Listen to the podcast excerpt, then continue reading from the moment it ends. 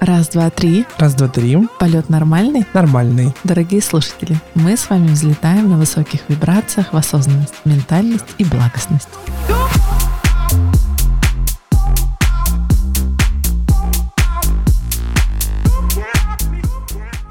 Алла, привет. Как твое настроение? Нормально. Нормально. Предрасположено к диалогу. Хорошо. В какой позиции ты сейчас находишься, скажи мне? В плане... Ну вот я хочу с тобой поговорить сегодня про понятие жертвы. И немного готовясь, я знаю, что там есть какой-то треугольник, и там есть три позиции. Спасатель, жертва и агрессор. Да. Так вот, ты будешь сегодня агрессивно с мной разговаривать, или будешь немножко такая вот робкая, или какая? Я тебе скажу, есть еще одна позиция, которая находится вне этого треугольника, она называется наблюдатель. Я в позиции наблюдателя предпочитаю находиться в последнее время. Хорошо, давай, пока ты наблюдаешь за треугольником, но ты нам все-таки расскажи, что это за треугольник, и с чем его едят, и как вообще его понимать. Так, надо как-то популяризировать. И я думаю, что многие уже знают, что такое треугольник Карпмана. Это про отношения жертвы, спасателя, агрессора. Когда образуется некий треугольник, который выгоден всем. И жертва преследует свои интересы, и агрессор, и спасатель. Очень часто это проявляется, когда, знаешь, два человека находятся в конфликте, они третьего приглашают, заманивают туда. Это всегда три человека, да? Да, ну, может быть, иногда и жертва с агрессором. Может быть, и взаимоотношения у двух людей Да. эти состояния. Да, Хорошо. да. Ну, давай. Ага. Расскажи нам про каждого персонажа немножко поподробнее. Вот их психологическая картина. Но жертва — это надломленный, я буду так метафорически выражаться, чтобы поинтереснее было слушателям, надломленный, страдающий, недооцененный, ущемленный. Да? Тот, кто находится в такой позиции, хотела сказать раба, потом думаю, ну, ну, ну, в общем, страдающий, коротко, да. Агрессор — это тот, кто подавляет, контролирует, проявляет агрессию, активную, пассивную. Это плохой персонаж, да. А жертва — это якобы, ну, не хороший, а тот, кого нужно спасти. Хороший, конечно, во всем этом — это спасатель, это рыцарь на белом коне, который сейчас придет и всех спасет, и этот весь треугольник разрушит. Но как только в отношениях жертвы и агрессора появляется спасатель, начинается игра. Что значит игра? Это значит, каждый в этом треугольнике отыграет свою роль. Не только свою, но и следующую. То есть, если человек есть спасатель, он обязательно станет жертвой или агрессором. Агрессор тоже может стать жертвой и спасателем и так далее. Это безостановочная игра. Из нее, правда, очень трудно выйти. То есть, по сути, это как бы даже не треугольник, это какой-то порочный круг, Да, да, по да. которым роли будут меняться. Да. Хорошо. Давай поподробнее про пассивную агрессию и активную агрессию э, от ну, агрессора, как я понимаю. Мгм. Смотри, если мы говорим про жертву, каждая жертва найдет своего агрессора. Ну, то есть, если по агрессору все понятно, он проявляет агрессию, гнев, это все так открыто, он плохой, да? А я всегда говорю, что не бывает просто жертвы. Жертва рано или поздно становится агрессором. Но в чем цимус у жертвы, да? Она проявляет всегда пассивную агрессию. А пассивная агрессия, она может выражаться молча.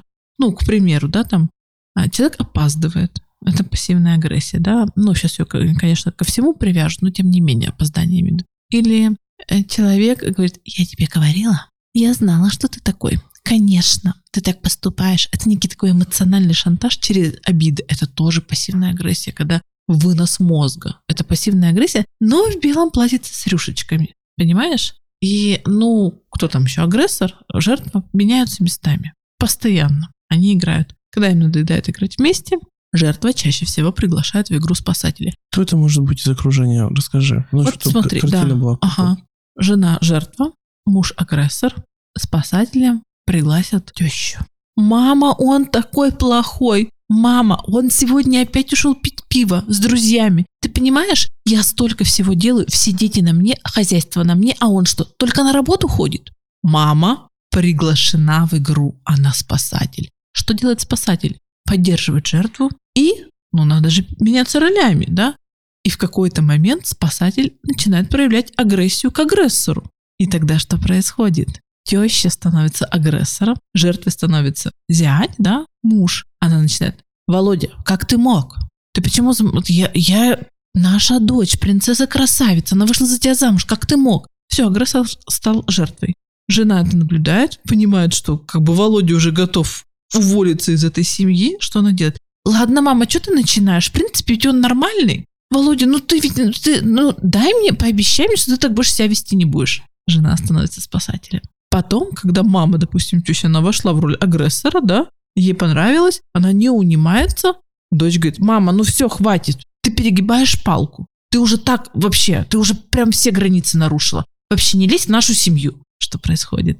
Она становится агрессором, мама становится жертвой, и агрессор, да, муж становится, говорит, ладно, девочки, успокойтесь, давайте все, ну давайте съездим куда-нибудь в баню вместе, на дачу, все помиримся. Вот так и играют все в семьях своих. Вот вся эта история наталкивает меня на одну фразу, которую скажут наши слушатели. Ну это же жизнь. Да. То есть люди, по большому счету, вот в такой эпизодической ситуации не видят вообще психологической проблемы. Да, но знаешь, в чем психологическая проблема? Ты представляешь, вот я сейчас в двух минутах описала, даже в минуте, да, а ты представляешь, это длится годами. Сколько ресурса уходит на то, чтобы выяснить отношения, в которых нет правого и виноватого. Нету плохих. Есть просто отсутствие коммуникации. Понимаешь? Это огромная затрата сил, если там все созваниваются по вечерам. Где уж там какое саморазвитие, какой там переход на высший уровень, вибрации там, да. И ты понимаешь, они все вечером вот так вот поиграв, да, в понедельник поиграв, во вторник поиграв, они же и на работу уходят с вытраханными мозгами, понимаешь?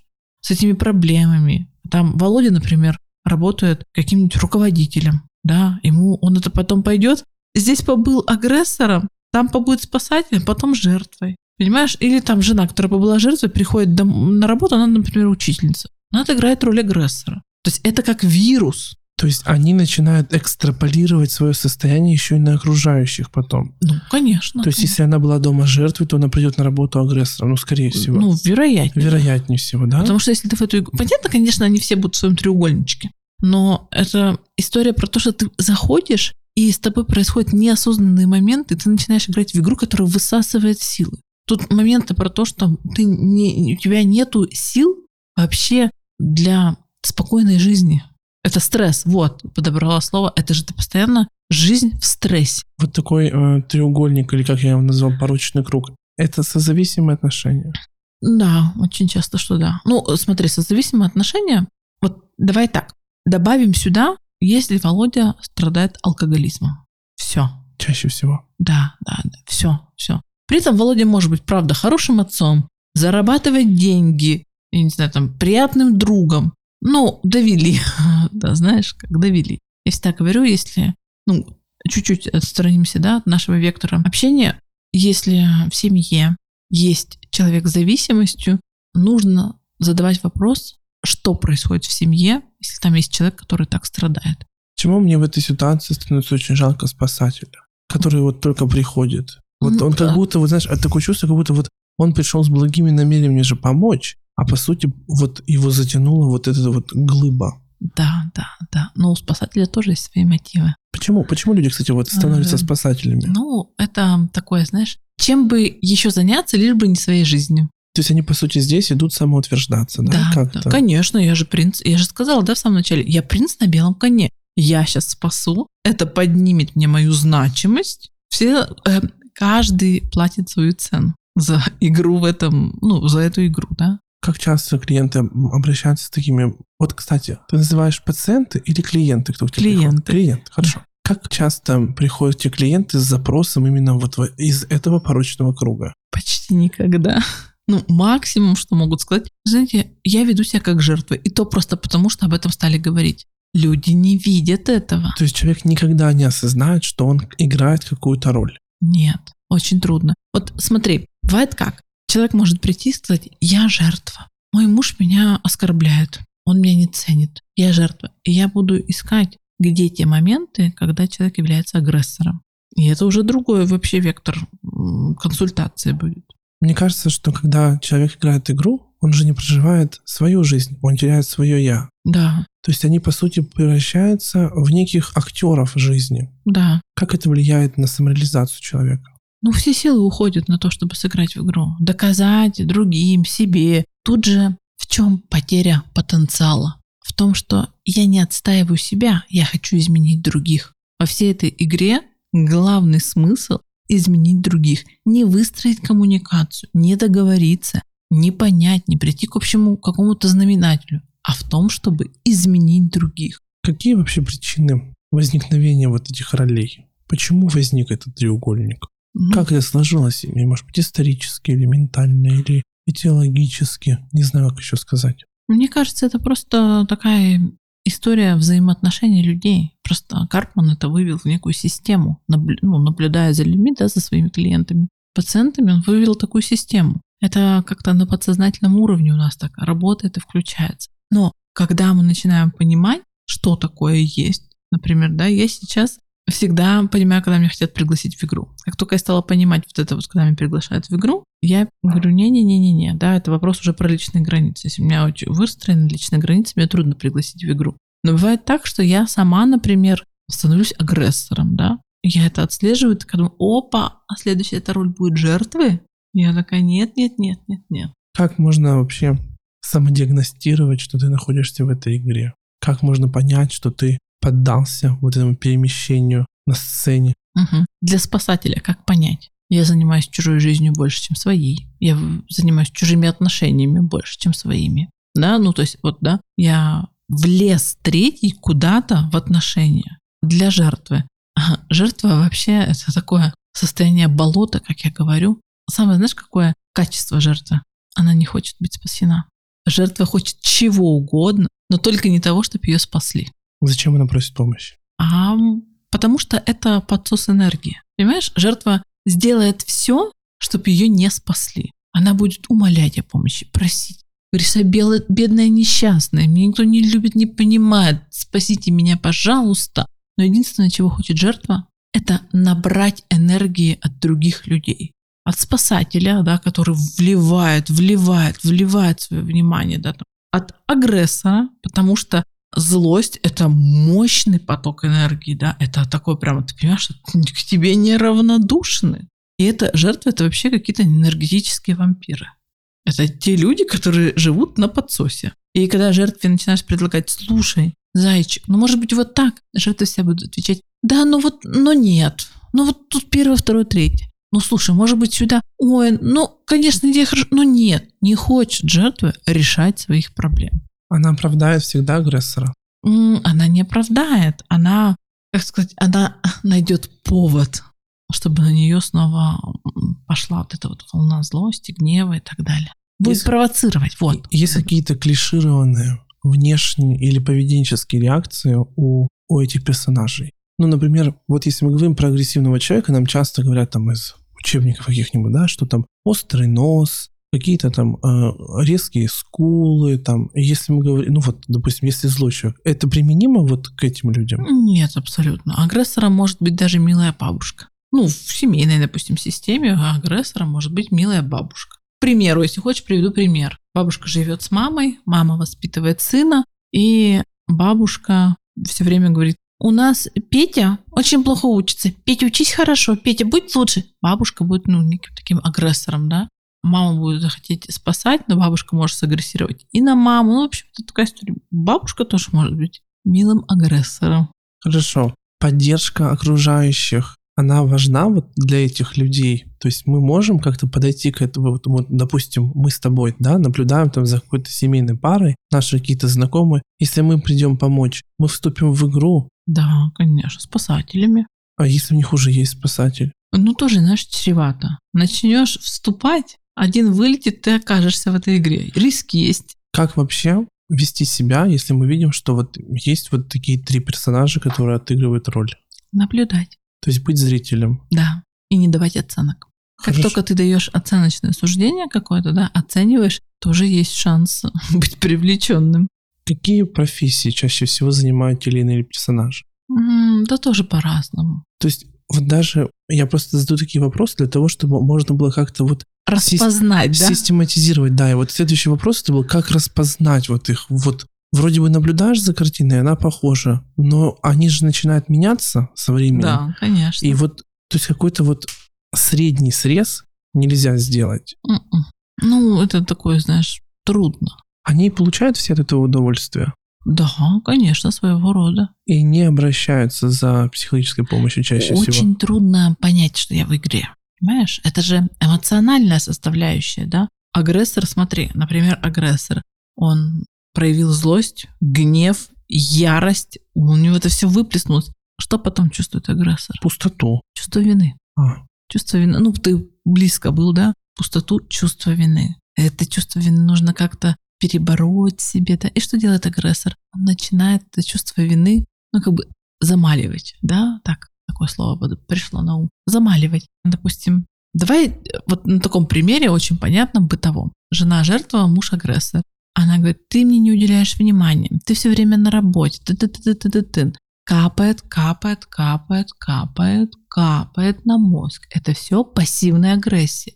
Жертва сначала находится в стадии агрессора. Такого тихого, знаешь, такого кардинала Ришелье, тихонечко из-под тишка поддевает, поддевает, поддевает. Она добивается того момента, когда агрессор агрессирует, говорит, ой, я жертва, и бедная несчастная жертва, вообще ты меня не ценишь. Театрально, да? И что он потом испытывает чувство вины, и что чаще всего он делает? Дарит подарки. Или начинает стараться быть хорошим-хорошим. Он становится таким, каким она хотела его видеть. ну, И на это- время. Время, конечно. И это посмотри, какая тонкая манипуляция, да? Сначала я тебя доведу, доведу, доведу, спровоцирую, потом ты поведешь так, как мне надо, испытаешь чувство вины, и я получу то, что я хотела. Эти все три персонажа манипуляторы. Да, ну, спасатель, вот э, просто вот в этой ситуации, например, спасателя может не быть, да, жертва может пригласить кого-то спасателя в виде, в виде тещи, да, там, детей еще очень часто сюда вовлекают, да, но они вот и там, ну, например, треугольник, да, а мама, сын, жертва, папа его ругает за то, что он плохо учится, мама спасатель. Мама начинает спасать, зачем ты так грубо с ребенком, да ты вообще сам не понимаешь. Тут же мама становится агрессором, папа жертвой, ребенок хочет, чтобы они перестали ругаться, он становится спасателем. Бывает ли такое, что спасателя приводит агрессор? Возможно, но сейчас вот проигрываю ситуацию, когда вот эм, его, например, задолбало, да, он не хочет агрессировать, он может сказать, сделайте что-нибудь с ней. И он как бы приглашает, чтобы жертву успокоили, да, Мгм. как бы себя защитить. Потому что ведь быть в роли агрессора – это правда очень утомительно. Помимо того, что ты в принципе плохой, у тебя еще и огромное чувство вины, и ты еще потом должен чем-то расплачиваться, да, как-то свою вину замаливать. Ты еще должен что-то отдать, понимаешь? Какие негативные последствия могут иметь долговременное состояние Жертвы. нахож- да, жертвы, нахождение в жертве? Ну, во-первых, это бездействие. Вот я почему, да, сравнила состояние жертвы с болотом. Туда засасывает. Ты начинаешь верить в свою беспомощность, в свою какую-то нерадивость, юродивость. И со временем, правда, есть такие жертвы, которые живут в этом состоянии годами. И они настолько вжились в эту роль, настолько поверили, что я жертва, у которой ничего не получится, что очень трудно выходить. Какое-то либо сильное потрясение должно случиться, либо уже безвыходная ситуация. Ну, то есть так можно да, и в алкоголь уйти, там, в наркотики, и вот, вот это все в какой-то такой образ жизни. Если жертва уходит из вот таких агрессивных, да, ну, созависимых или отношений в порочном круге, как я говорю, новые отношения, она будет там тоже жертвой. Ну, если не вынесет уроки. Это же, это, понимаешь, это такой поведенческий паттерн может сложиться, да, когда ты, но если ты вышел из этих отношений, ты и осознал, да, ошибки. И в следующий раз, когда тебе, допустим, со вторым мужем, с первым не получилось, ты там вышла жертвой, со вторым мужем, ты уже понимаешь, что не надо себя вести как жертва, потому что как только женщина начинает вести себя как жертва,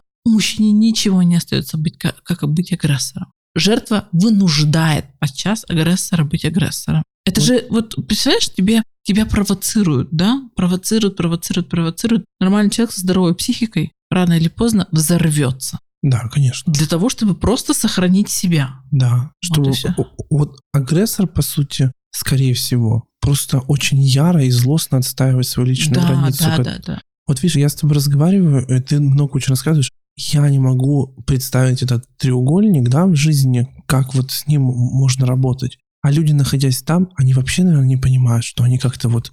Они, наверное, еще считают, что все вокруг психически нестабильны, а они стабильны. И- Да. и есть такое? Да, но самым главным фактором это твое внутреннее состояние. Это вот нету лучше сигнала о том, все в порядке в твоей жизни или нет, твое внутреннее состояние. Ты с собой в гармонии, ну, первый, да, фактор, мне с собой хорошо, я себя люблю, у меня к себе нет никаких претензий. Второе, это сверка с окружающими. Какая, какую обратную связь я получаю? Если мне все говорят, да ты уже задолбала, да ты уже что-то сделай, да вот... Хватит тебе, стонать. Хватит стонать, и к тебе все вот относятся как к убогому, да, вроде как бы как чемодан без ручки, и нести с собой тяжело, и бросить жалко, но это для тебя тоже должен быть каким-то сигналом, то что какая-то обратная связь от мира, а если ты еще сказал не один человек, а несколько, что какая-то не та обратная связь, да? Поэтому вот, жертва должна э, просто в какую-то такую собранность прийти, да, когда вот уже все, критическая точка, мне надоело, я принимаю решение, самое главное, да, с чего начать выход из этой жертвы, это осознать, я жертва, второе, я хочу с этим что-то сделать. Вот смотри, человек находится в отношении, я думаю, что каждый сейчас послушает, и кто услышит, он решит оценить, находится ли он в этом круге, ой, квадрате, треугольнике, вот созависимой этой какой-то геометрической фигуре, он решит себя проанализировать. Что ему надо спросить у себя? Мне кто-то что-то должен? Угу. Это самый главный вопрос жертвы. Потому что жертве всегда все должны. Я правильно понимаю, что зачинщик всего зла всегда жертва? Ну, да. она первоначальное да, звено да, этой да, картины, да? да? Поэтому первый вопрос жертвы, мне кто-то что-то должен.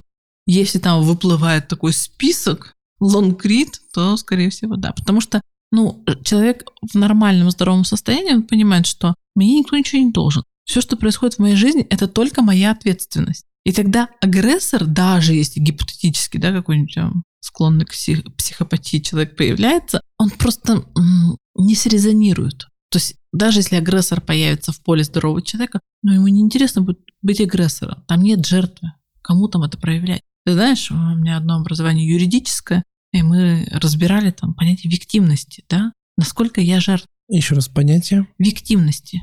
Угу. Насколько я жертва. То есть а, нам рассказывали о том, что есть определенный тип людей, которые привлекают к себе, ну там, преступников, убийц, маньяков. Угу.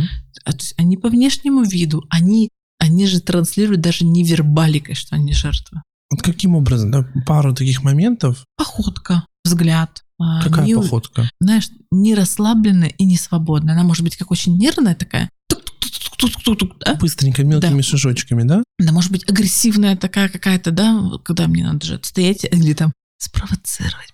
Да? Ну, в общем, походка здорового человека, она расслабленная, уверенная, да, если он никуда Легкая, не свободная, да, да. Да, да, Взгляд, а, да, ну, без претензий, приветливый, спокойный. Открытый. Да, открытый. Э, и какая-то, знаете, э, знаешь, такая отрешенность, ты не шарахаешься людей. Вот очень сейчас пришла мысль классная, умение выдерживать чужой взгляд. Жертва не выдерживает. Ну, либо не связывается, да, не поднимает глаз, например. Хорошо. Вот это состояние, будучи агрессором или спасателем или жертвой, да, первоначальное состояние, никогда не начинает меняться. Пребывая в этом долго, это как-то может влиять на наше здоровье? Ну, конечно, это стресс. Не предлагаю уходить в психосоматику, да? Вот да. просто. Это стресс. Это прежде всего стресс. Стрессовое состояние, ты находишься в этой игре постоянно как на поле боя. Стрессовое состояние влияет и на здоровье, ну и вообще там, да, на вес может влиять, на общий уровень невроза, да. Я бы сюда даже отнесла, наверное, инсульты, инфаркты, да, зависимости, потому что если вот в этом состоянии очень сильно замереть, можно, правда, ну, вот самая распространенная картинка такая, да, клиническая, так скажем, когда муж пьет, жена жертва, кого-то приглашают спасателем, психолога, маму, подругу, друзей, хоть кого-то. А психолог тоже может войти в эту ситуацию, в этот круг? Ну, его могут пригласить спасателем. Другой момент, что он то немножечко показывает, да, эту историю. Соответственно, и вот э, муж э, от, того, от этого постоянного, например, напряжения, что он плохой, и потом чувство вины плохой, и чувство вины плохое, чувство вины, и расплата, да, ну, правда, можно забухать. Можно, конечно. Анна, скажи, если кто-то один из этих людей, агрессор и жертва, мы не берем спасателя, да, это такой uh-huh. человек, который с завышенной самооценкой, по сути, ну, не так, я бы сказал, он пришел поглумиться. Приглашенная звезда. Да, он пришел поглумиться, мне кажется. Ну нет, они, знаешь, э, спасатели вообще свои цели тоже преследуют. Они, у них тоже своя цель. И спасти, показать, какой я классный, какой я замечательный, повысить свою самооценку, наоборот, об кого-то. Если мы с тобой будем этих людей делить, кому первично нужна психологическая помощь, то в очередь, наверное, мы поставим жертву, потом агрессора, потом Я бы поставила агрессора. агрессора. Ему сложнее. Хорошо. Вот давай, если, допустим, семейная пара, да, ну, вот мы экстраполируем на отношения, проработал свое вот это состояние психологическое нестабильное, он один из пары. Пара разойдется? Не факт. Это, знаешь, тут срабатывает принцип вторичной терапии. Если он проработал, ну, допустим, муж, да, его это все задолбало, он пошел разбираться, он проработал, жена может поменяться, может измениться. То есть и- и уже играть неинтересно, надо что-то менять. И правда, это может измениться. Один, я ратую за то, что один член семьи может поменять вообще историю не только своей семьи, а даже там род, такой смельчак, герой, да, может изменить очень многое. Вот ты говоришь, что жертва всегда найдет своего агрессора, да? Или агрессор найдет свою жертву? Спасатель найдет свою жертву? Или он, он, он всегда приглашенный? Слушай, есть, есть такой тип людей, спасатели. Они вот, знаешь, родительские чаты. Давайте обсудим поведение наших детей. А вот эти вот эти ведут себя не так. Да? Это спасатели это вообще затычка в каждой дырке. Понимаешь, это те, которые лезут куда не просят. Когда вот не приглашали, а я пойду. Вроде не звали, а я вызовусь. Не, не хотели, ну там, не приглашали в игру, а давайте я вам помогу. А как вы без меня? Это тоже такая история-то. Активная позиция. Но вот мы с тобой так разговариваем, мне кажется, что спасатель здесь как-то вот в такой вот благополучной ситуации почему-то. Нет, а ты что, они там, знаешь, как спасателям да выгодно даже затягивать конфликт между жертвой и агрессором. Чтобы самоутвердиться, да? Конечно, да, да, да. Хорошо. Мы с тобой все говорим про отношения, про отношения. Могут ли вот эти вот треугольники возникать на работе? Конечно. Как это отражается на профессиональной деятельности человека? Ну, опять же, производительность труда падает. Знаешь, такой классический пример. Я жертва, а начальник агрессор.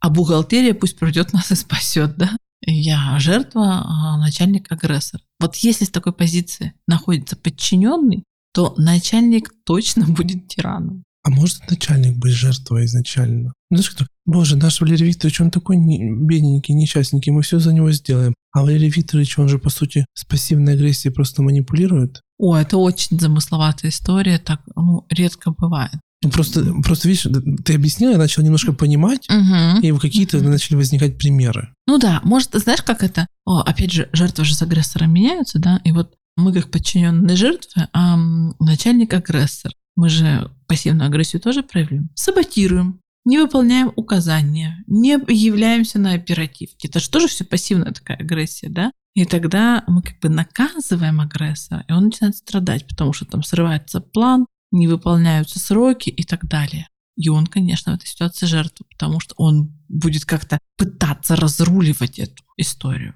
Понимаешь? Ну, потом превратиться в агрессора. Мне кажется, разговаривая с тобой вот сегодня в этом подкасте, мы тоже вступили в какую-то некоторую игру, Мгм. перебрасывались Мгм. мнения туда-сюда обратно. Эгрегор Да, такой да, создался, да. Такая у нас с тобой сегодня театрализованная студия была небольшая. Мгм. Ал, предлагаю приземляться. Каждый выпуск подкаста я предлагаю завершить тебе словом или какой-то фразой. Что ты скажешь нашим слушателям сегодня? Возьмите ответственность за свою жизнь, и вам не придется играть ни в чью игру. Что такое ответственность? Попалась, да. Ответственность — это быть хозяином своей жизни. Хорошо. Ал, спасибо большое. Спасибо, Паша. Пока-пока. Пока.